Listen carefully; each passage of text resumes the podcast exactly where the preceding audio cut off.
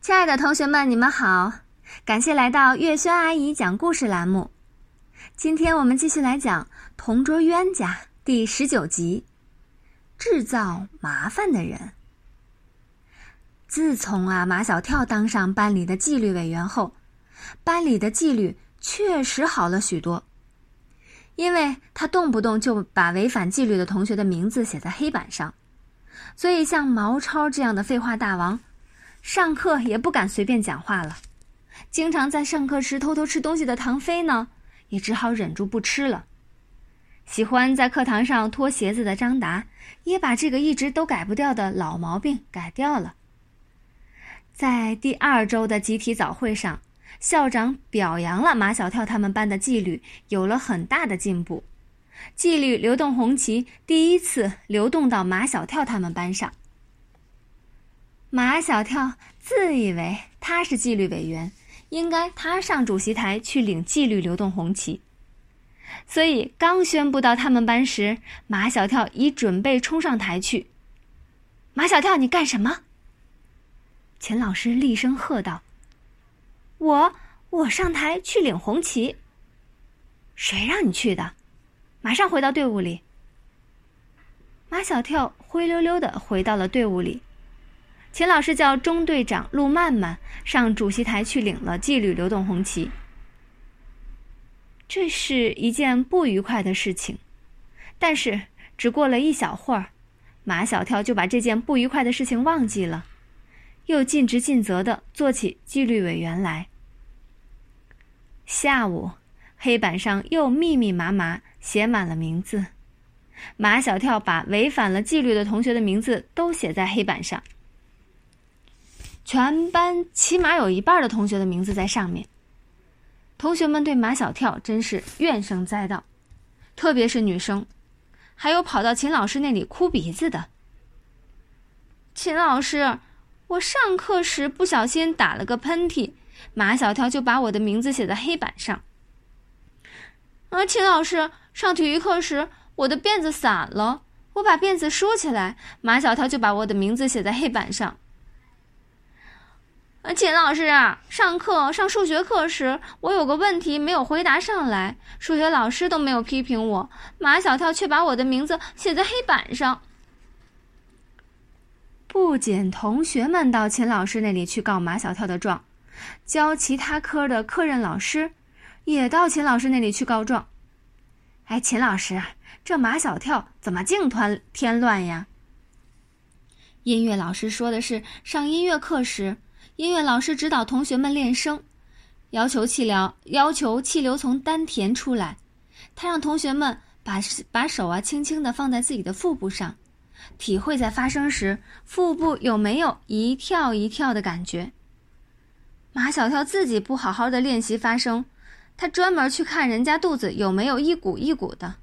只要发现一个肚子没有一鼓一鼓的同学，他就会像发现了新大陆一样，大声的叫起来。音乐老师啊，只好停止伴奏，从钢琴那里走过来，问道：“马小跳，你叫什么？”丁文涛的肚子没有一鼓一鼓的。音乐老师说：“马小跳，你自己不好好唱，老去看别人的肚子干什么？”我是纪律委员。音乐老师啊，哭笑不得。马小跳不仅让音乐老师哭笑不得，他还让体育老师哭笑不得。体育课的上半课时，体育老师指导女生做垫上运动，让男生去跑步。学校的操场不够大，但学校外面呢有一条僻静的马路，平时学生们跑步就在马路上跑。上半课时过去了，体育老师要指导男生做垫上运动，可是男生们还没有跑回学校。平时只要十分钟就可以跑回学校的。体育老师急了，他想一定是出事儿了。体育老师刚跑出学校，就看见男生们都在马路上站着，围成一团，也不知道在干什么。跑近一看，原来男生们都围着看体育委员和马小跳吵来吵去。你们不去跑步，在这里吵什么？同学们七嘴八舌嚷开了。体育老师根本听不见。不许吵，一个一个的说。马小跳要管我们，体育委员不让他管，他们就吵起来了。体育委员，体育老师啊，搞不明白了，从来都是体育委员带着大家跑步的，怎么马小跳会出来管？我是纪律委员。结果就因为马小跳这个纪律委员，好好的一堂体育课就这样被他搅得一塌糊涂。音乐老师和体育老师在秦老师跟前，只是说说而已。反正一周只有两节音乐课，三节体育课。数学老师就不同了，数学课天天有，马小跳几乎每堂课上都要给他制造麻烦。他简直是在给秦老师下课后通牒。秦老师，如果你再不把马小跳的纪律委员给撤了，我这数学课真是没法上。秦老师不得不找马小跳谈谈了。其实他早就后悔让马小跳当纪律委员了。马小跳，你觉得你这个纪律委员当的怎么样啊？秦老师这样启发马小跳，以为他可以找找自己身上的问题。没想到的是啊，马小跳的自我感觉无比良好，很好啊。我们班从来没有得到过纪律流动红旗，现在。第一次得了流动红旗，但这不是你一个人的功劳啊，这是全班同学共同努力的结果。我是纪律委员，我的功劳肯定会大一点。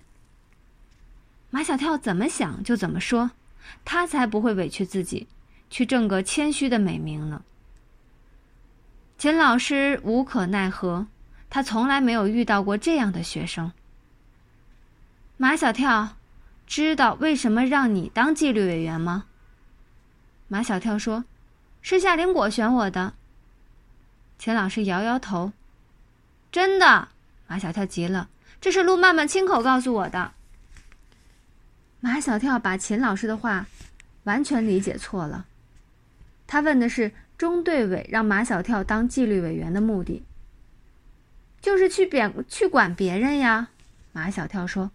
陆曼曼就是这样管别人的，我是跟陆曼曼学的。看来秦老师不明明白白的告诉他，马小跳还真的不明白，让他当纪律委员的目的呀，首先是要他用纪律来约束自己，自己管好自己，而不是去管别人，更不能给别人制造麻烦。好啦，这一集故事我们就讲完啦。感谢大家的收听，下一集故事我们再见啦！